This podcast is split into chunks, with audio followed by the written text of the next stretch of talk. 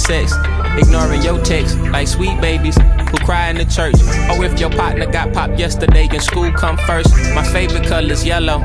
Maybe because I'm mellow and I got so much. Hi, this is Ty Siegel, and you're listening to CHOQ in Montreal.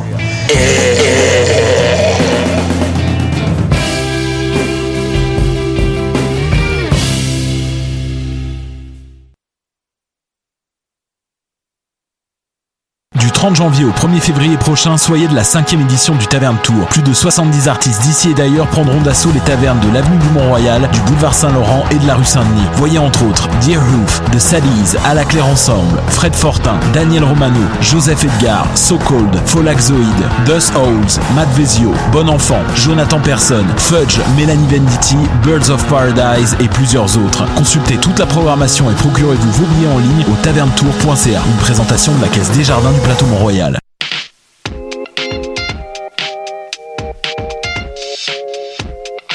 L'animal politique, émission du 27 janvier 2020. Bienvenue à tous.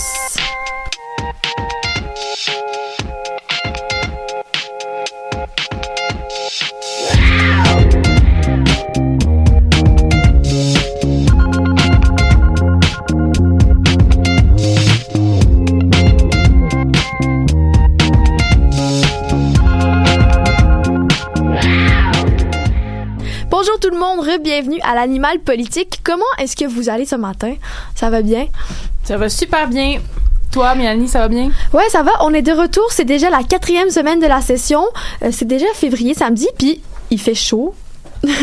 il fait chaud. Je suis allée à Igloo Fest euh, ce week-end, puis c'est la première fois de ma vie où j'étais à Igloo Fest et que j'avais chaud. J'a- J'avais pas gelé, tu j'avais mis deux pantalons, des pulls, la tuque, genre. overdressed, en fait. J'étais overdressed Aïe, aïe. au, à Igloo Fest quand même, parce Crime. que je me suis dit, peut-être, on a peut-être un problème. Enfin, aujourd'hui à la table, euh, on accueille une invitée spéciale, Lila, qui va nous faire la chronique sur l'environnement. Ça va bien, Lila? Oui, ça va bien, T'es contente d'être avec nous? Tout à fait. Première fois à. Choc? Absolument. Et on retrouve aussi finalement une doyenne de l'animal politique pour la quatrième Ben oui, saison. Béa, assume. Ben oui, quatrième oui, saison consécutive quand même, Ouais, Béa. je fais une apparition euh, surprise euh, tant attendue. Ben oui, je suis Je contente de te euh, retrouver parmi nous. D'ailleurs, c'est toi qui vas commencer. Surprise comme ça, ça va être toi. Tu nous avais trop manqué. Exact. C'est c'est pareil, moi aussi, je m'étais un peu ennuyée. Puis en plus, euh, on rencontre des, de la- des nouveaux membres dans la gang. Fait que Mhm. On va voir la dynamique du jour aujourd'hui. ben écoute, Béa, on t'écoute, nous sommes tout oui. OK. Lance-toi. Ben exactement. Je voulais commencer mon année à l'animal politique en vous parlant d'un sujet d'actualité, mais aussi en faisant un retour sur euh, sur l'année 2020. Alors, je vais vous parler de l'accord de libre échange qui unit le Mexique les États-Unis et bien sûr le Canada. Vous devinez, je vais parler de l'AEMC, la CEUMC, l'AMEUCM, peu importe. Dépendant de qui le, qui le prononce. là, Ça c'est dépend euh, d'où d'où d'où je parle. Euh, à ce jour, on sait que cet accord-là ne fait pas l'unanimité, mais comme vraiment pas. Trudeau nous a vendu un peu sa sauce, que c'était un bel échange, mais bon, un bon gros gag. Sauf qu'aujourd'hui commence la reprise des travaux parlementaires, ce qui veut dire qu'inévitablement le sujet de la ratification de l'ALENA promet de faire place à des discussions chaudes et des échanges musclés de la part euh, des élus bloquistes et libéraux, à savoir qu'est-ce qui est mieux pour euh, l'intérêt du Québec économiquement parlant, bien sûr. Mais d'ailleurs, Béa, si je me rappelle bien, le Canada, c'est le dernier des pays signataires de la CEUM à ne pas avoir ratifié le traité. Il y a le Congrès américain qui l'a fait la semaine dernière, puis le Mexique qui l'avait fait en juin dernier, c'est ça? Exactement. Le gouvernement Trudeau souhaite une ratification rapide, justement, euh, de cet accord-là, mais le Bloc québécois ne veut pas donner son soutien puisqu'il estime que les travailleurs de l'aluminium sont pas assez protégés. Ce qui m'apprend, ce qui m'amène après cette longue prémisse là, euh, de vous parler des travailleurs du Saguenay, Lac-Saint-Jean. Euh, soyons francs, le premier ministre Justin Trudeau et la vice-première euh, ministre Chrystia Freeland auront des comptes à rendre dans l'industrie de l'aluminium et aux 10 000 travailleurs du Québec, dont la plupart se retrouvent dans cette belle région du Québec, soit euh, le lac Saguenay-Lac-Saint-Jean. Mais avant de, de se plonger dans les solutions, euh, peux-tu nous rappeler un peu ce qui attend les compagnies minières et l'industrie de l'aluminium si euh, cet accord-là est signé? Ben, on va surtout parler quand on parle de l'industrie d'aluminium, on parle aussi indirectement de l'industrie d'acier. Euh, il y avait eu, il y a comme deux volets à ce- cet accord-là. Le Mexique avait accepté de mieux encadrer l'industrie de l'acier, mais refuse d'aller dans le même sens pour l'aluminium. Pourquoi? Eh bien, vous le saurez. Euh, à la demande des syndicats américains, les États-Unis ont exigé que l'acier soit fondu et coulé dans l'un des trois pays. C'est une exigence américaine et ça a été accepté par les Américains. Mais cette exigence-là n'a pas été euh, a été rejetée pour l'aluminium par le Mexique. Pourquoi? Mais parce que le Mexique ne fabrique aucun aluminium, alors ça viendrait désavantager son économie à lui. Ce qui fait qu'en excluant cette option, c'est finalement le Canada et bien sûr le Québec qui en paye le prix.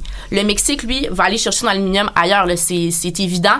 Et euh, donc, les parts du marché québécois vont se délocaliser et... Euh, chose qui est déjà bien amorcée euh, depuis la mise en place des tarifs et de l'exclusion euh, mexicaine. Alors, euh, le résultat, on va perdre de plus en plus de marchés aux États-Unis avec ces situations et cette mauvaise nouvelle vient une fois de plus mettre en péril les investissements pour qui étaient tant attendus pour les alumineries de Jonquière et d'Alma. Mais c'est beaucoup d'inquiétude parce que ça veut dire que le Mexique et les États-Unis vont aller s'approvisionner en Chine pour l'aluminium? Exactement. La Chine qui utilise des méthodes beaucoup plus polluantes, mais on sait que le monde aime mieux euh, payer moins cher pour du cheap au détriment de mhm. l'environnement. Et ça, c'est pas nouveau. Le Canada s'est trouvé à conclure euh, le nouvel accord de libre-échange tout en laissant euh, courir d'inacceptables tarifs douaniers sur l'acier et l'aluminium.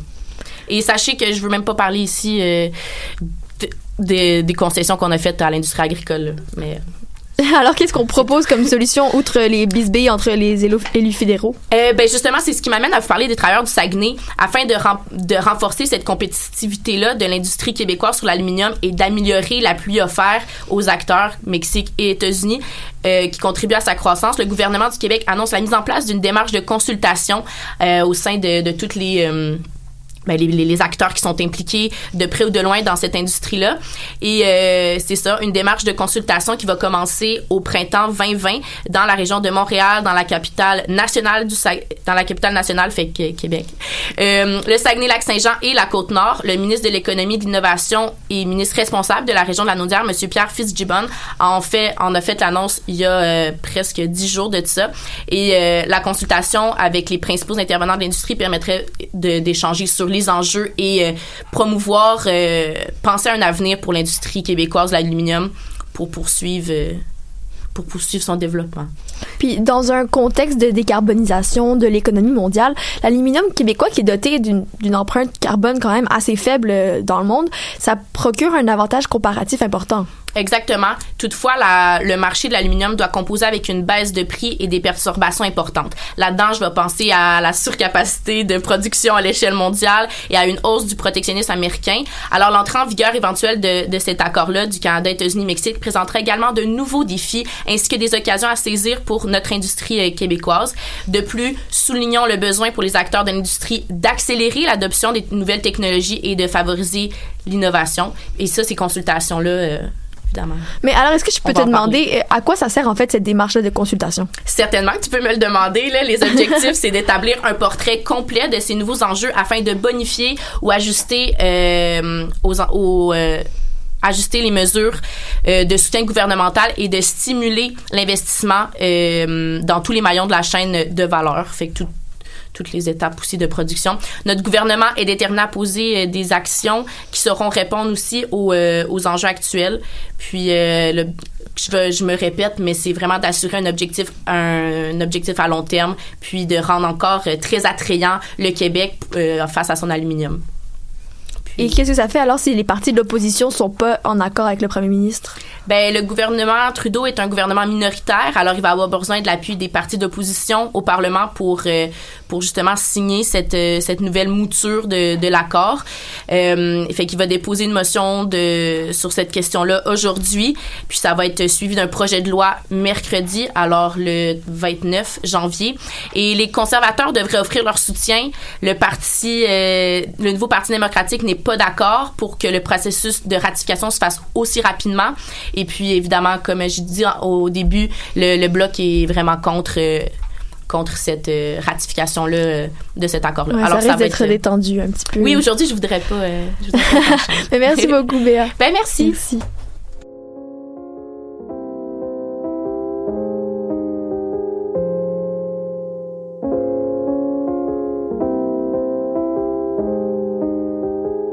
ça marche pas, c'est malheureux. Ouais, ouais, ouais. J'ai toujours été malheureux. Ouais, ouais, ouais. Ouais, toi et moi, c'est malheureux. Ouais, ouais, ouais. Même au je malheureux.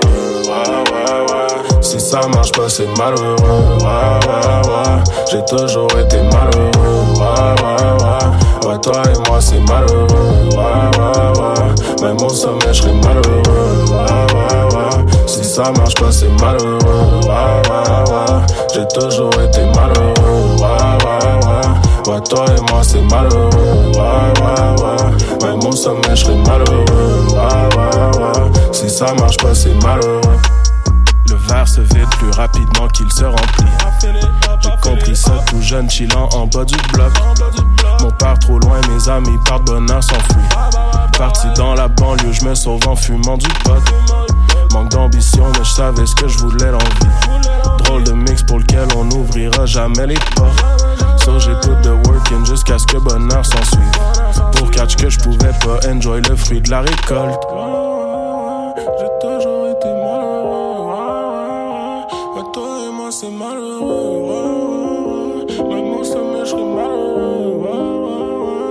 Ça marche pas, c'est malheureux.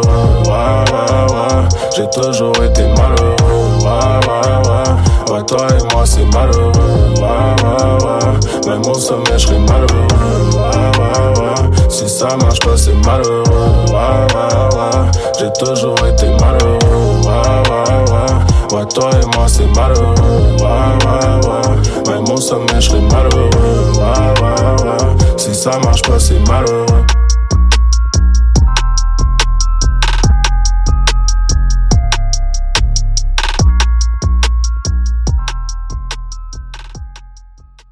C'est donc aujourd'hui que les députés fédéraux retournent à la Chambre des communes et Claudine, aujourd'hui, tu as décidé de nous parler du gouvernement minoritaire, ce cher gouvernement. Exactement, Mélanie. Je vais vous parler euh, spécifiquement du gouvernement minoritaire de Justin Trudeau et de son fonctionnement à la Chambre des communes.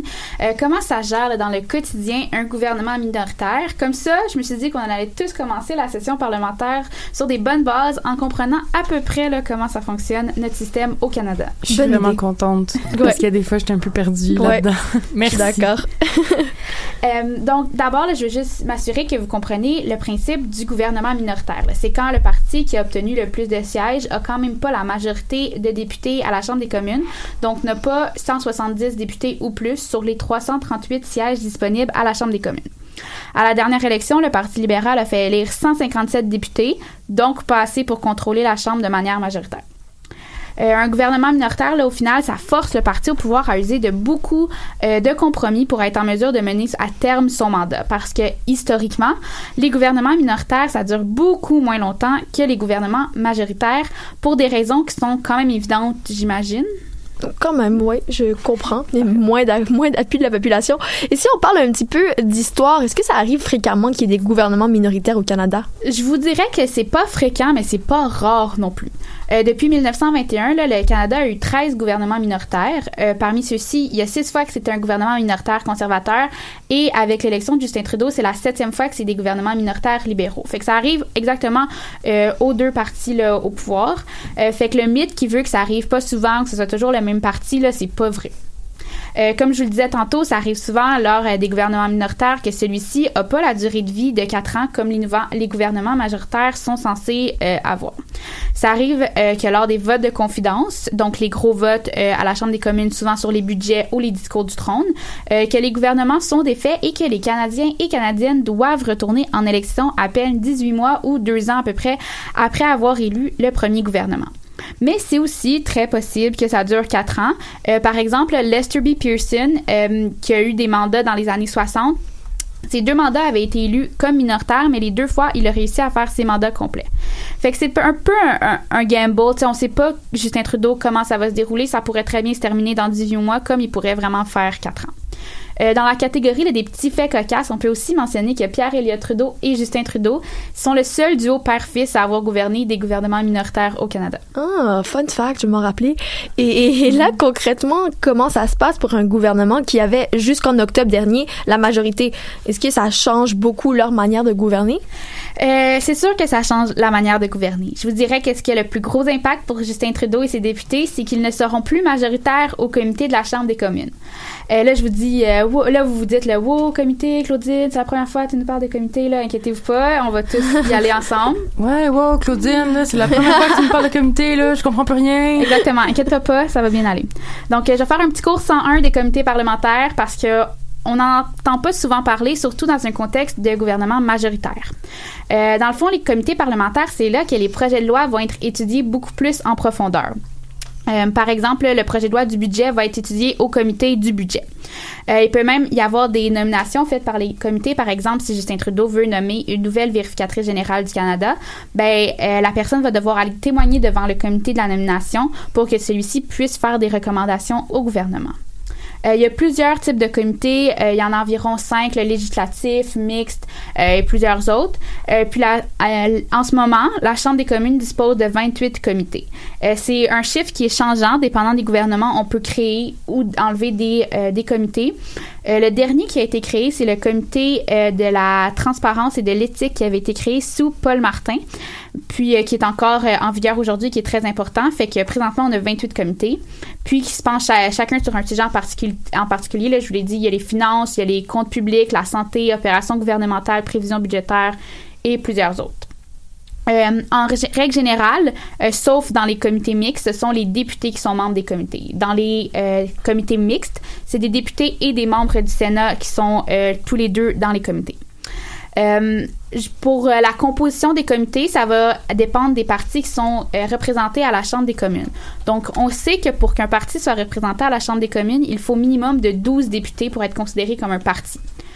on a quatre partis qui sont qui répondent à ces exigences-là, donc le Parti libéral, le Parti conservateur, le NPD et le Bloc québécois. Donc ça veut dire que le Parti vert n'est pas représenté au comité à moins qu'un euh, un parti décide de lui laisser une place. Par exemple, au comité de l'environnement, il est très possible que les libéraux ou le NPD laissent une place à Elisabeth May puisque c'est quand même c'est quand même un sujet qu'elle maîtrise. Mais ils ne sont pas obligés là, ils sont pas obligés de faire ça. Euh, habituellement, là, euh, sur, par exemple, je vais vous donner l'exemple de celui des finances. Il est définitif que le secrétaire parlementaire du ministre des Finances va être sur le comité. Euh, puis la même chose du côté de l'opposition officielle, euh, le porte-parole en matière de finances va être sur le comité des finances. Puis c'est les chefs de parti qui ont la prérogative de nommer c'est qui qui va être au comité parlementaire, euh, en choisissant des gens avec des expertises reliées. mais aussi, ils veulent faire attention à représenter les régions et avoir des comités paritaires. Fait que pour Justin Trudeau, la composition des comités, c'est quand même un exercice mental important. Il n'est pas tout seul, il y a beaucoup de conseillers qui, l'aident à, faire ça, mais c'est euh, quelque chose qui est important parce que c'est là qu'il va avoir beaucoup de pouvoir puis que beaucoup de décisions vont se prendre au comité. L'affaire, c'est que Justin Trudeau était habitué d'être majoritaire au comité. Avec un nombre majoritaire de députés, c'est sûr que c'est toi qui as le plus de membres présents dans les différents comités. Mais là, il se ramasse en minorité face aux autres partis de l'opposition, puis c'est définitif que ça change sa manière de diriger. Euh, l'objectif des partis politiques, là, on va s'entendre, c'est de prendre le pouvoir. Peut-être sauf dans le cas du Bloc québécois qui veut seulement représenter une région, mais en règle générale, un parti politique veut prendre le pouvoir. C'est certain, donc, que dans un gouvernement minoritaire, les comités vont se retrouver à être le théâtre de jeux de pouvoir et d'alliances, mais ça ne veut pas dire que le gouvernement de Justin Trudeau peut pas s'en sortir. Donc, dans un, comité parlementaire, il y a plusieurs options possibles. Soit Justin Trudeau peut essayer de se trouver des alliés dans les différents, comités parlementaires. Peut-être que pour celui de l'environnement, il va s'allier avec le NPD qui est beaucoup plus progressiste, fait qu'il va être réussir à faire passer ce qu'il veut tout en faisant des compromis, évidemment, pour que le NPD l'appuie. Mais il se pourrait très bien que pour le comité du budget, ben, il y a les trois partis en opposition, fait que le NPD, euh, le Bloc les conservateurs décident de s'allier pour défaire le gouvernement. Fait qu'ils vont rien faire passer au comité puis qu'ils vont décider euh, de, de juste de ne pas faire avancer les discussions. Euh, mais c'est ça. Ça veut pas dire que Justin Trudeau peut pas s'en sortir. Euh, les partis ont des raisons de l'aider, mais ils ont des raisons aussi de vouloir le voir retourner en élection dans les prochains mois. Faut donc que Justin Trudeau sache sur quel pied danser et quel allié aller chercher, mais c'est sûr que c'est pas évident. Mais c'est ça que j'allais dire, ça doit être tellement complexe pour un premier ministre de devoir gérer tout ça, tous ces mental games. oui, exactement, tu le dis bien, c'est vraiment des mental games, c'est un jeu de coulisses, c'est un jeu de pouvoir que le qu'on n'est pas habitué de savoir, qu'on sait pas ce qui se passe, surtout en, contexte majoritaire, il n'y a pas ces jeux de pouvoir là nécessairement. Euh, parce que c'est ça, en gouvernement minoritaire, les travaux faits en comité sont des bons indicateurs de la confiance et de la santé du gouvernement en place. Euh, c'est un peu un travail d'analyse, je vous dirais. Les politologues puis les journalistes sur la colline parlementaire sont souvent capables d'estimer combien de temps peut survivre un parti en examinant les travaux des comités. Parce qu'en situation de minorité, c'est sûr que ça va se trouver rapidement. Les travaux en comité vont se trouver rapidement à la Chambre des communes. Puis on va voir que si les décisions qui ont été prises, c'est celles que Justin Trudeau avait dans son programme, ou si c'est plutôt fait tasser par l'opposition. C'est un bon indicateur, je vous dirais, d'examiner les travaux des comités, savoir comment le gouvernement va. Fait que les comités parlementaires, c'est un morceau important de la gouvernance canadienne. Euh, perdre cette majorité euh, qu'il y avait à la Chambre des communes dans un deuxième mandat, ça change drastiquement la manière de gouverner pour un premier ministre, mais aussi pour les députés qui se ramassent à, dev- à devoir faire un peu plus de jeu de coulisses avant. Ils doivent être un peu plus actifs, plus, plus proactifs à défendre leurs idées et leur gouvernement. Justin Trudeau va devoir faire beaucoup de compromis pour réussir à garder son gouvernement en place. Euh, et c'est dangereux de se compromettre là-dedans et aussi de se tirer dans le pied, de pas faire trop de compromis puis de rester le gouvernement euh, qui a été élu. Euh, mais je vous dirais que faire ces compromis-là, c'est peut-être quand même plus avantageux que d'être dans le parti d'opposition. Euh, J'espère que c'est quand même clair pour vous. C'est difficile de résumer un sujet comme les comités parlementaires en moins de cinq minutes. Mais si jamais ça vous intéresse, je vous suggère vraiment le, euh, balado de Mélie Politique de Radio-Canada qui a fait un épisode là-dessus en fin de semaine, fait qu'ils m'ont un peu scoopé ma chronique, mais qui était super intéressant, puis vraiment un 30 minutes qui explique super bien ce phénomène-là.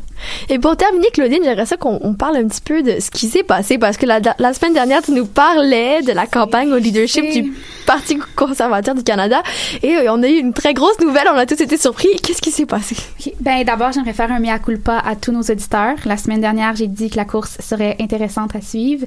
Euh, je m'excuse, ça va être vraiment plus plate que je croyais. Euh, dans le fond, là, deux candidats de taille qui auraient rendu la course tellement plus divers, diversi, euh, Divertissante. divertissante. Euh, ont annoncé qu'ils participeraient pas à la course. Donc, Jean Charest, dans une entrevue donnée à Radio-Canada, a expliqué qu'il se porterait pas candidat. Et Pierre Polièvre aussi, euh, qui a affirmé qu'il préférait passer du temps en famille, qui est très comprenable, euh, puis qu'il voulait pas faire les choses à moitié en se lançant dans une campagne électorale.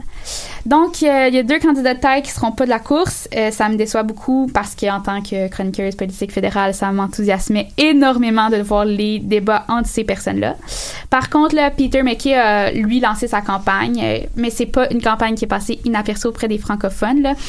Le, le français laborieux de M. McKay a beaucoup plus attiré l'attention que son programme, que sa plateforme, que ses idées. Donc, on va voir ce que ça va donner pour la suite, mais euh, comme je vous l'ai dit, là, ça s'annonce un peu moins avant que prévu.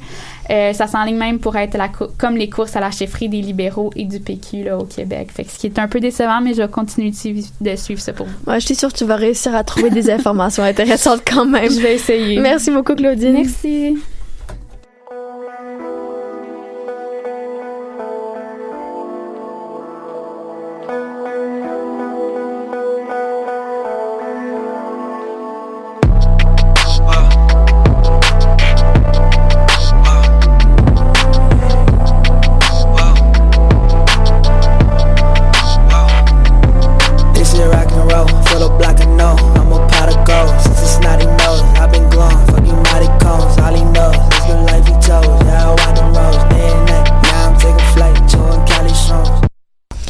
Tarder, on passe en environnement. Euh, le choix du gouvernement caquiste de s'opposer à la nouvelle taxe fédérale sur le carbone a été critiqué cette semaine par Greenpeace. On- donc, comme je vous disais aujourd'hui, on a une collaboratrice invitée, Lila Dussault, étudiante en journalisme en première année, qui va nous parler de cette situation. Bonjour Lila, puis bienvenue à l'émission. Merci Mélanie, c'est vraiment un plaisir d'être avec vous aujourd'hui. Merci Mélanie, Euh, c'est vraiment un plaisir d'être avec vous aujourd'hui. Donc, euh, depuis janvier 2019, le gouvernement fédéral impose une taxe sur le carbone pour quatre provinces canadiennes, soit le Nouveau-Brunswick, la Saskatchewan, le Manitoba et l'Ontario. Pourquoi ces provinces? C'est parce qu'elles n'avaient pas encore mis en place un plan pour atteindre les objectifs de l'accord de Paris de réduire ses émissions de gaz à effet de serre de 30% d'ici 2030 par rapport au seuil qui avait été enregistré en 2005. Le Québec, de son côté, a déjà son propre système de tarification du carbone, appelé Bourse de carbone, depuis 2014, auquel participe notamment la Californie et jusqu'à récemment, en fait jusqu'au gouvernement de Doug Ford, l'Ontario. Y participait aussi. Et dis-moi, euh, c'est quoi la différence entre la taxe de carbone imposée par le fédéral et la bourse de carbone du Québec? Euh, en fait, les deux systèmes sont semblables dans le sens qu'ils imposent une tarification sur le carbone, mais ils opèrent de façon différente. Donc, avec la taxe sur le carbone du, fédéral, le gouvernement impose un prix par tonne équivalent de CO2 pour les industries et les particuliers. Les recettes engendrées peuvent être retournées aux contribuables sous la forme de crédits d'impôt, être investies dans des projets de transition verte ou autres. Juste venir enrichir les coffres de l'État, par exemple. Avec cette nouvelle taxe, le prix imposé en 2019-2020 pour cette année, c'est 20 dollars par tonne équivalent de CO2 et ça va augmenter graduellement jusqu'à 50 dollars par tonne équivalent de CO2 d'ici 2022. Ça équivaut à environ 50 sous par litre d'essence en ce moment. Euh, les montants déboursés par les contribuables, par contre, comme cette augmentation du coût de l'essence ou de l'électricité dans certaines provinces, leur seront remboursés par des crédits d'impôt qui pourraient même dépasser leurs dépenses.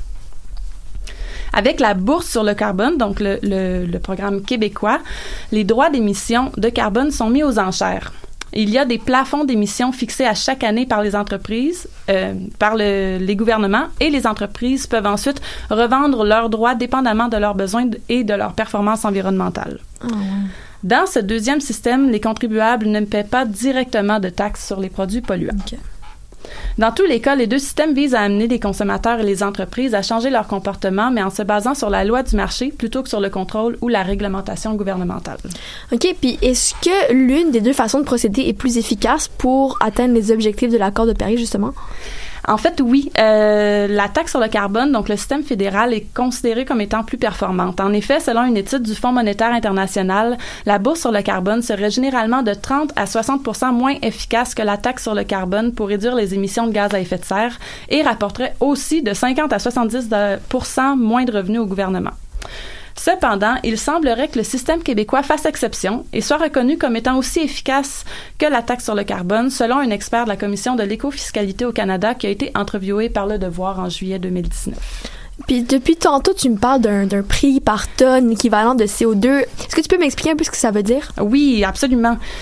Donc, bon, le poids d'un gaz, c'est un peu complexe. Donc, si on parle seulement de CO2, là, une tonne, ça équivaut à 1000 kg.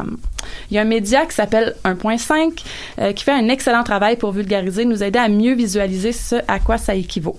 Donc, ça pourrait représenter, par exemple, un quart euh, de l'air dans une montgolfière, ou encore un road trip euh, Montréal-Vancouver, ou 10 allers-retours en avion entre Oh, Montréal wow. et Toronto.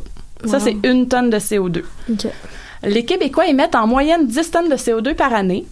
Euh, un peu mieux par comparaison aux Américains qui en émettent 16,5 tonnes, mais moins bien que les Grecs qui émettent 6,2 tonnes à chaque année. Mais quand on dit tonnes équivalentes de CO2, euh, ça veut dire qu'on inclut aussi d'autres gaz qui amplifient le réchauffement climatique, comme par exemple le méthane, la vapeur d'eau, l'oxyde nitreux. Euh, ça commence à être difficile de s'y retrouver. Donc, c'est le groupe d'experts intergouvern- intergouvernemental sur l'évolution du climat, le GIEC, qui a inventé cette nouvelle unité de mesure, l'équivalent CO2. D'accord, donc nous avons une nouvelle unité de mesure, une nouvelle taxation sur le carbone et des provinces canadiennes qui poursuivent le gouvernement fédéral en Cour suprême pour lutter contre celle-ci. Alors pourquoi est-ce que le Québec se joint-il à cette contestation s'il a déjà son propre système de tarification du, ta- du carbone? En fait, le gouvernement de François Legault croit qu'il serait dangereux euh, que la lutte contre les changements climatiques devienne de compétence fédérale plutôt que provinciale. Il s'insurge contre une, euh, une appropriation là, du fédéral euh, dans les compétences provinciales. Il considère que la majorité des activités qui émettent des gaz à effet de serre sont sous le chapeau des provinces, par exemple les routes, la production industrielle, la production énergétique, les bâtiments, etc. Par contre, il a aussi, été dévoilé cette semaine que le système québécois de tarification du carbone, donc la bourse sur le carbone, pourrait, après 2020, ne plus satisfaire les cibles du gouvernement fédéral. Euh, donc ça aussi, ça peut expliquer la résistance du gouvernement du Québec et sa décision de témoigner dans le litige qui oppose la Saskatchewan et l'Ontario au fédéral. C'est donc cette décision stratégique-là qui est considérée comme contestable par Greenpeace, car elle pourrait avoir des répercussions négatives sur la lutte au changement climatique au Canada. En effet, dans l'éventualité où les provinces qui prônent l'inaction gagneraient contre le gouvernement fédéral, les ambitions de celui-ci, qui sont, on va se le dire, déjà dans la fourchette basse des recommandations internationales, se verraient grandement réduites. Très intéressant, mais merci beaucoup Lila pour cette belle chronique. Ça me fait plaisir.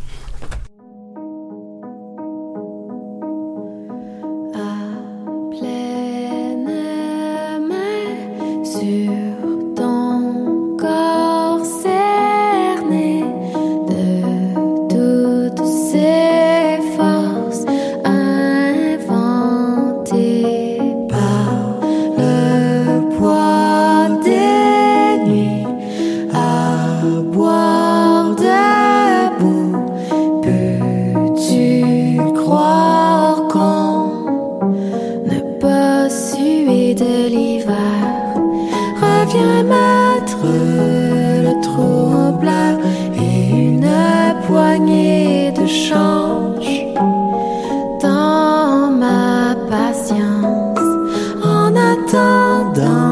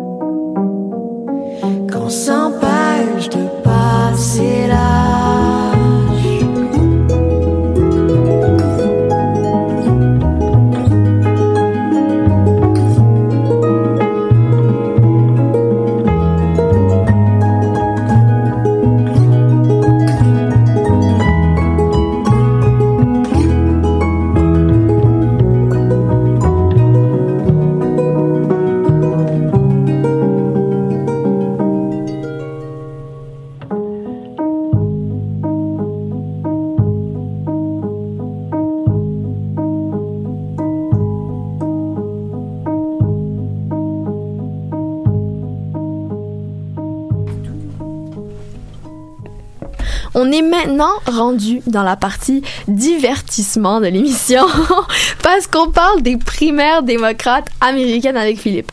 Donc, euh, Philippe, il y a deux semaines, tu nous as présenté les principaux candidats démocrates pour la présidentielle de 2020. Mais je dois t'avouer que pour moi, et je suis probablement pas la seule, c'est quand même assez flou le fonctionnement des primaires. Ben, je te confirme, euh, t'es pas la seule. Puis c'est tellement compliqué que j'ai décidé d'utiliser mon temps d'antenne d'aujourd'hui pour vous l'expliquer. Donc, bienvenue dans ma deuxième chronique du spécial primaire démocrate intitulé Comment ça marche, cette affaire-là. Donc, on va commencer par le commencement. C'est quoi l'objectif des primaires selon vous?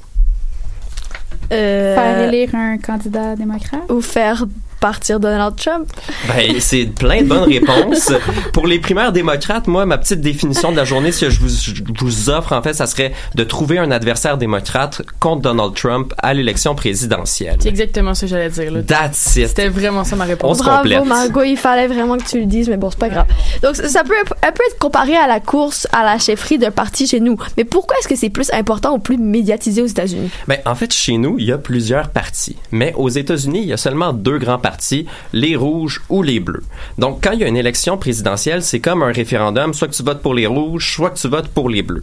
Donc, les primaires, c'est l'occasion idéale pour mettre en valeur un candidat qui représente tes idées. Par exemple, si chez nous, le PQ a PKP comme chef ou Jean-François Lisée, ben ça reste le même parti. Mais aux États-Unis, disons que c'est Joe Biden qui est à la tête des démocrates ou c'est Bernie Sanders, ben le parti est complètement différent. Donc c'est pour ça que c'est autant important les primaires. Mais pour comment est-ce qu'on décide alors qui est le candidat choisi pour la présidentielle? Ben, c'est en fait c'est là que la marde pogne parce que tous les États vont organiser des mini-élections pour choisir c'est qui leur candidat présidentiel préféré. Mais à la grandeur du pays, on s'entend que chaque État a pas la même influence, a pas le même poids démographique. Donc, c'est normal que des États aient plus de poids dans le processus des primaires. Puis, on va mesurer cette influence-là, dans le fond, par ce qu'on appelle des délégués. Donc, chaque État va avoir un nombre distinct de délégués. Par exemple, euh, par exemple, la Californie va avoir 415 délégués démocrates et le Dakota du Nord, selon vous, combien, combien? 14. Donc, on passe de 415 à 14. Puis, dans le fond, le nombre de délégués, c'est déterminé en fonction de la quantité d'habitants dans, dans l'État, puis aussi euh, de la tendance politique générale. Donc, la Californie, c'est l'État le plus populeux. C'est un État qui va toujours démocrate. Donc, c'est normal qu'il y ait plus de délégués que les autres. Puis, pourquoi, dans le fond, c'est important les délégués? Parce que dans une primaire, moi, je vais, par exemple, voter pour un délégué qui, lui, va voter pour mon candidat. Donc, tu- oui. Ben non, mais finis ta, ta phrase. Ah non, ben, vas-y, vas-y. Mais est-ce que tu, là, tu me dis que, mettons, la Californie a 415 délégués pour les démocrates. Mais est-ce que à la, aux primaires républicaines, ils ont autant de délégués? Non, c'est ça. Ça change de parti en parti. C'est le parti qui détermine euh, combien de délégués à la Californie, par exemple. Fait qu'un pays qui va, un, un État qui va voter plus républicain, ben pour les, la primaire républicaine va avoir plus de délégués. Ouais, c'est ça. Probablement, là, là, j'ai pas les chiffres devant moi, mais probablement que le Texas a plus de, repré- de délégués républicains que la Californie, même s'il y a plus d'habitants en Californie. J'ai saisi. Merci. Puis, dans le fond, pourquoi c'est important les, les délégués? Parce que, comme je vous disais, on vote pour un délégué qui vote pour notre candidat. Donc, le candidat qui a le plus de délégués, ben, emporte euh, son ticket pour euh, aller affronter Donald Trump à la présidentielle. Mais il y a aussi ce qu'on appelle des super délégués. Donc, ça, c'est des personnes, des élus qui peuvent vraiment voter pour n'importe qui. Donc, ils représentent l'establishment du parti, puis ils n'ont pas à se soumettre à un vote d'une petite élection. Ils peuvent voter pour n'importe qui. Puis, dans le fond, la personne qui est choisie, qui a le plus de délégués, est officiellement nommée à la convention nationale du parti, qui ça, c'est comme un gros party de personnes puissantes. Puis là, dans le fond, les gens vont voter ce que leurs électeurs leur ont demandé. OK, mais tu nous as dit qu'il y avait des mini-élections dans chaque État, mais qui peut voter en ces élections? Est-ce que c'est tout le monde ou c'est juste des membres du parti? Ben, en fait, c'est là que la marde repogne. parce que euh, il y a 50 États, puis il y a aussi 50 façons de faire. Parce que c'est euh, déterminé par l'État lui-même comment les primaires vont fonctionner. Donc, c'est pas dé- déterminé par le gouvernement fédéral.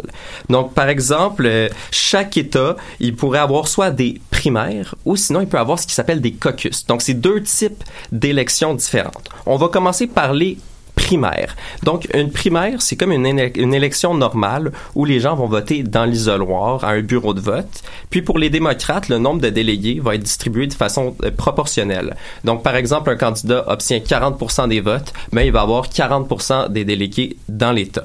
Mais quand les républicains font des primaires, là, c'est différent. Là, il n'y a pas de primaire républicaine cette année parce que Trump se relance à, la présidentielle, mais eux, c'est un winner takes all. Donc, le candidat qui va avoir le plus d'appui, disons qu'il y a 32 puis que le deuxième en a 31, ben celui qui a 32 va obtenir tous les délégués de l'État.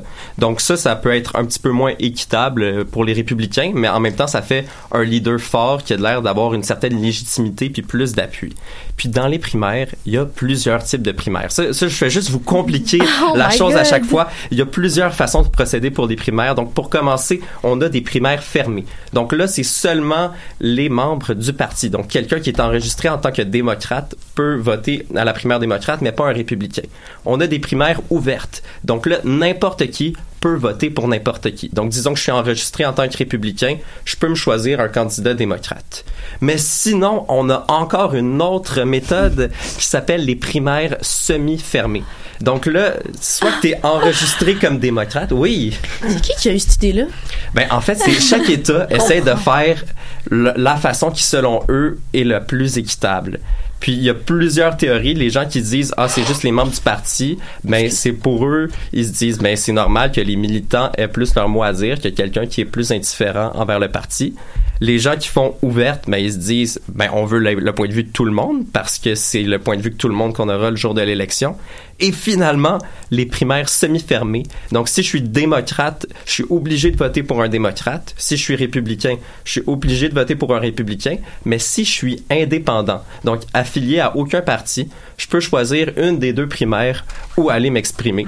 Puis souvent, en fait, dans les élections présidentielles, ceux qui font le plus, euh, ben, en fait, les électeurs les plus importants, ce sont les électeurs indépendants parce qu'ils changent d'élection en élection. Donc, c'est eux qui permettent de gagner une élection. Donc, c'est quand même intéressant de les entendre parler dans une primaire. Donc, OK, les primaires, c'est compliqué. Ouais. Et j'ai vraiment peur d'entendre c'est quoi un caucus. OK, donc là, le caucus, là, c'est une autre affaire. Ça, Tu sais- tu sais, tu sais, dans le fond, les primaires, c'est comme une, une élection plus régulière, plus normale, mais un caucus, c'est comme une genre d'élection plus participative. Fait qu'à la grandeur de l'État, il va avoir des petites assemblées, genre dans des gymnases d'écoles secondaires, dans des, à la mairie, puis dans le fond, les gens vont se rassembler, puis ils vont débattre ensemble. Puis là, ensuite, ils vont se placer géographiquement dans le gymnase, en- de- de- à des places pour supporter certains candidats. Donc, par exemple, euh, les gens qui supportent Bernie Sanders s'en vont en dessous du panier de basket. Les gens qui supportent Elizabeth Warren s'en vont à gauche. J'ai l'impression que tu me racontes ça, puis c'est dans les années 1700, là. Oui, mais c'est ça, c'est un petit peu inspiré de comment ils déterminaient au départ euh, les, les chefs de parti. Puis là, ça, ça c'est pas tout, parce que non seulement ils se déplacent comme ça, mais une fois qu'ils se sont déplacés, les candidats qui ont 15% et moins d'appui dans le gymnase, ben ils sont considérés comme pas présidentiables, un terme euh, joli pour dire qu'ils peuvent pas être présidents. Donc, ils sont considérés comme pas présidentiables. Donc, les gens qui sont dans, dans leur petit coin, ils essayent de convaincre ceux que leur candidat est éliminé de venir avec eux. Donc, ça dure comme une coupe d'heures Oh pour God. finalement à- avoir un consensus. Donc, il y a des résultats à ces caucus-là qui sont relayés à des délégués de comté qui eux sont relayés à des délégués de district, qui eux sont reliés à des délégués d'État pour finalement faire le découpage de ces délégués-là. Donc, on s'entend que c'est assez pyramidal là, comme euh, fonctionnement. Les, les caucus, ça prend comme cinq mois à faire, mais généralement, après le soir des petites assemblées dans les écoles secondaires, dans les gymnases, mais on sait pas mal comment va être euh, découpé l'État en fonction de nombre de délégués. Ça me semble une euh, démocratie qui est très participative. Est-ce que est-ce qu'il y a beaucoup d'États qui utilisent les caucus? Il y en a environ, environ 15 parce que c'est chaque État qui décide comment ça fonctionne. Puis en fait, euh, il y en a 15 dans le sens qu'il y en a que c'est seulement les démocrates qui, ont des caucus, d'autres que c'est les deux partis qui ont des caucus et d'autres que c'est seulement les républicains. Puis aussi, un caucus, c'est utilisé encore à cause que ça coûte moins cher à faire que des primaires. En fait, des primaires, c'est organisé par l'État lui-même. Donc, l'État doit débourser de l'argent comme pour organiser une élection. Mais quand c'est un caucus, c'est le parti qui doit organiser le caucus, alors ça coûte vraiment moins cher. Là, j'ai donné tellement d'informations en genre trois minutes et demie. J'espère que c'était clair. Est-ce que si vous avez compris un petit peu mieux Je le processus? Je me sens absolument plus éclairée. Bon, ben, tant mieux, tant mieux. Puis là, là, là, on a parlé théorie depuis le début de la session, mais le terrain commence pour de vrai parce que lundi prochain, c'est le caucus de l'Iowa qui est le premier caucus des primaires. Puis dans le fond, les deux premiers caucus, le, le premier caucus, le caucus de l'Iowa et le la primaire du New Hampshire sont super importants parce que en fait, ils donnent le tempo. Il n'y a pas beaucoup de délégués qui sont distribués dans, dans ces caucus et primaires-là, mais ils donnent le tempo. Puis d'habitude, si quelqu'un perd les deux premières étapes, rarement il va avoir euh, son, son poste euh, pour euh, être un candidat présidentiel. Le seul qui est arrivé à faire ça, en fait, c'est Bill Clinton. Donc, ouvrez vos TV la semaine prochaine pour le caucus de l'Iowa, puis on en reparle dans deux semaines. Euh, ciao! J'ai déjà hâte. Merci beaucoup, Phil.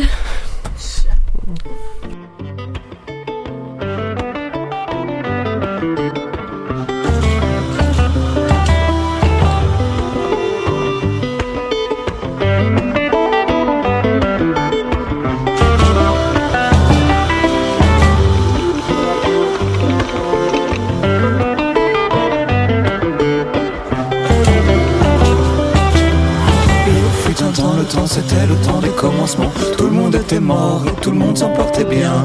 Il fut un temps, le temps c'était le temps des commencements. Tout le monde était mort et tout le monde s'en portait bien. Il fut un temps, le temps c'était le temps des commencements. Où la lumière brillait pour personne. Mais ça fait drôle de penser à ça. Déshabillons-nous plutôt. Comment tu t'appelles? Fait drôle de penser à ça. Déshabillons-nous plutôt. Comment, comment, comment veux-tu que je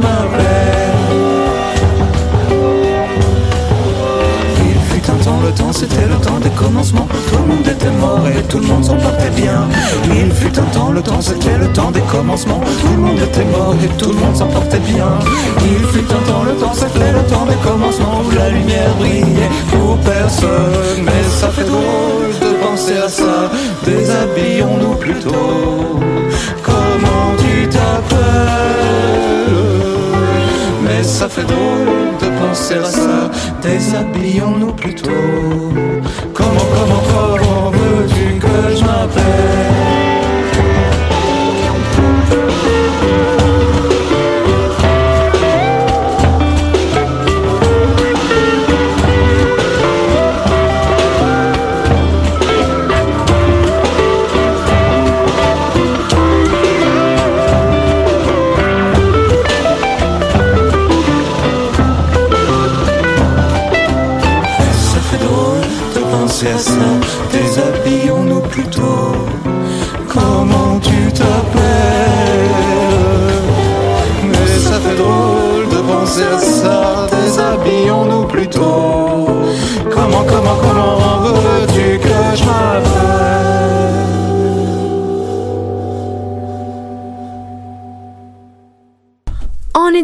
Marguerite, aujourd'hui, on met le Québec de côté et on rend visite à nos voisins ontariens pour voir ce qui se passe dans leur système d'éducation. Ben oui, euh, chose promis, chose due. Aujourd'hui, je laisse un petit peu tranquille Jean-François Roberge pour discuter avec vous de ce qui se passe en, Ontario, euh, comme je vous l'ai dit la semaine dernière. Donc, ça fait déjà quelques mois que les différents syndicats de la communauté enseignante de l'Ontario sont en moyenne pression, donc euh, surtout en grève, pour faire part de leurs revendications au gouvernement Ford et surtout au, mini- au ministre de l'Éducation, Stephen Lecce. Alors, qu'est-ce que sont ces revendications-là? Donc, euh, on reste en éducation, alors les revendications restent quand même évidentes et assez familières. La principale raison de ces nombreuses grèves sont les coupes gouvernementales en éducation. What's new? Euh, on parle donc d'un manque d'argent investi en éducation, du salaire des enseignants et des enseignantes qui est évidemment au cœur des négociations et aussi des conditions de travail qui est une partie prenante des discussions aussi. Euh, les principales négociations restent les coupes budgétaires et l'augmentation de la taille des classes. Là, tu as parlé de grève. Alors, la grève, ça a été leur moyen de pression de choix pour revendiquer? Euh, ouais, je suis pas au courant de tous les moyens de pression employés parce que des fois il y a des moyens de pression un peu plus petits, un petit peu plus précis dans les écoles euh, elles-mêmes. Mais euh, oui, les principaux ont été les grèves. Au début des négociations, les moyens de pression, le moyen de pression le plus utilisé était la grève du zèle, donc c'est-à-dire de seulement faire le strict minimum de leur tâche et ne pas faire d'extra, donc euh, du zèle, justement pour que ça paraisse et que le gouvernement réalise l'ampleur du travail des profs. Maintenant, les grèves du zèle se sont transformées en grèves tournantes, donc un arrêt complet du travail au grand désarroi du gouvernement et du ministre de l'Éducation. Et tout à l'heure, tu nous parlais de plusieurs syndica- syndicats, donc il y en- il y, en a plusieurs. Qui sont-ils? Oui, il y a cinq, il y a, voyons, il y a cinq syndicats qui sont impliqués dans les négociations, puis ils regroupent, selon mes calculs euh, très scientifiques, euh, environ euh, 200 000 membres. Donc, les principaux syndicats ont une concentration de membres plus importante dans les grandes villes, évidemment, comme euh, Ottawa, Toronto et, ou, et York, mais il y a quand même, c'est répandu à la grandeur de la province. soyez avertis, il y a beaucoup d'a- d'acronymes, mais restez avec moi, tout va être vraiment correct. Euh, tout d'abord, il y a l'Association des enseignantes et des enseignants franco-ontariens, donc l'AEFO, qui représente les enseignants francophones de l'Ontario, des systèmes catholiques et publics, en plus des membres du, du, euh, du personnel de soutien de la majorité des conseils scolaires francophones. En décembre dernier, ses membres ont appuyé à 97% un mandat de grève. Euh, L'AEFO a annoncé une intensification de sa grève du, sa grève du zèle à partir du 28 janvier, donc demain. Donc, eux mettent d'un côté un petit peu la grève tournante pour faire, on va retourner un petit peu en classe, faut pas trop pénaliser les élèves, puis, euh, mais euh, il y a quand même une grève du zèle de comme, on fait le strict minimum, puis on s'en va. Euh, ensuite, il y a l'Association des enseignantes et des enseignants catholiques anglo-ontariens, donc euh, l'OECTA, qui représente 45, euh, 45 000 enseignantes et enseignantes de l'élémentaire ou du secondaire, donc élémentaire étant le- l'équivalent du primaire euh, chez nous, euh, du système scolaire catholique anglais. Donc euh, voilà pour ça. Euh, Il y a aussi la Fédération des enseignantes et des enseignants de l'élémentaire de l'Ontario, donc le FEEO, euh, qui est le plus important syndicat de l'éducation de la province, avec 80 000 membres. 83, pardon, 83 000 membres, principalement des enseignantes et des enseignantes de l'élémentaire du système scolaire public anglais. La FEO, la FEEO avait annoncé des grèves tournantes euh, à partir du 20 janvier dernier, donc la semaine dernière, et l'intensification de sa grève du zèle euh, dans les prochaines semaines. Le syndicat continue son mouvement euh, de grève tournante cette semaine, comme comme je viens de le dire, en fait. Il y a la Fédération des enseignantes et des enseignants des écoles secondaires de l'Ontario, donc la FEESO, qui représente 60 euh, 000 membres, principalement des enseignantes et des enseignants des écoles secondaires du système scolaire public anglais. Le syndicat représente aussi des employés de soutien des huit conseils scolaires francophones. Ça fait beaucoup de monde, mais c'est juste pour, vous montrer à quel point il y a beaucoup de, il y a vraiment beaucoup de gens impliqués dans ces moyens de pression-là. Puis finalement, il y a le syndicat canadien de la fonction publique, donc le SCFP, qui représente 55 000 employés de soutien dans les écoles ontariennes. Donc on parle ici du personnel euh, euh, employé de l'école, des concierges et des aides enseignants. Donc le, SCFP a toutefois conclu au mois de novembre dernier une entente avec le gouvernement. Donc, euh, voilà pour les syndicats qui sont impliqués, qui sont la sont la plupart euh, sont pour la plupart dans les rues en ce moment euh, à la place d'être en classe pour revendiquer les, des meilleures conditions de travail. Donc euh, comme je vous ai dit, je les ai énumérés. je trouvais ça quand même pertinent de voir que il y a beaucoup beaucoup de syndicats qui sont euh, des instances euh, pour différentes sphères de l'éducation, anglo, franco, élémentaire, secondaire, tout ça, puis pour voir qu'il y a énormément de jeunes impliqués dans ces euh, moyens de pression-là. Ils sont plus en avance que nous ici au Québec dans leurs revendications. là, mais peut-être qu'on s'en va vers là aussi. Ouais, je pense que oui. Et le gouvernement Ford, euh, lui, comment il a réagi face à cette mobilisation? Ben, le gouvernement écoute les syndicats et négocie beaucoup, mais toujours pas assez au goût des syndicats, évidemment. Euh, le ministre Lecce euh, s'oppose aux moyens de pression en disant que ceux-ci nuisent à l'apprentissage des enfants et compliquent la vie aux parents qui sont mal pris, euh, ils savent pas quoi faire avec les enfants parce que d'habitude les Mhm. enfants sont à l'école puis eux doivent aller travailler. Euh, des mesures ont été ont été prises comme euh, réduire le nombre d'enfants dans les dans, le nombre d'étudiants dans, dans les classes, mais sinon toutes les, négociations ont pas eu trop trop d'aboutissements concrets encore. Donc là, dossier à suivre si je peux me permettre. Ouais, c'est ça, Euh, vous allez probablement avoir des petits updates de ma part au courant de la session euh, concernant ce qui se passe euh, au niveau des moyens de pression de l'Ontario. Mais là, des mauvaises nouvelles, des mauvaises nouvelles. Est-ce que, est-ce qu'il y a des bonnes nouvelles dans Ben le domaine de l'éducation ontarienne, Margot? Ben oui, je voulais terminer sur une bonne note euh, parce que je sais que le- ces sujets de moyenne pression là, puis des grèves des fois, quoi que c'est essentiel à comprendre et à savoir, euh, peuvent être compliqués, euh, limite un peu lourds à pour et difficile de s'y retrouver. Alors oui, je voulais terminer aujourd'hui euh, sur une bonne nouvelle qui a été annoncée la semaine passée. Donc c'est officiel, l'université de l'Ontario français, donc euh, l'UOF, verra le jour officiellement. Euh, petit rappel, le gouvernement Yay! Ford avait annoncé peu de temps après son arrivée au pouvoir, donc en juin 2018, l'annulation de la première université française en Ontario, ce qui avait évidemment suscité beaucoup de réactions dans la communauté francophone dans l'Ontario. Et question financement, comment ça va fonctionner? Ben, en fait, il s'agit d'une entente de financement conjointe entre le fédéral et le provincial, évidemment. Euh, ça, c'est pas, très, très surprenant. Euh, l'entente signée consiste à un investissement de 126 millions sur 8 ans. Chaque gouvernement, donc celui de Justin Trudeau et celui de Doug Ford, s'est engagé à verser jusqu'à 63 millions chacun. Euh, le fédéral financera le démarrage de l'université pour les quatre premières années, puis partagera par la suite le financement à partir de la cinquième année avec le gouvernement de l'Ontario qui devra euh, prendre le relais par la suite et verser au moins une somme identique à celle du fédéral. Fait que, le fédéral, le fédéral va donner, mais il faut que la- le provincial suive, sais. faut que chacun tienne ses promesses.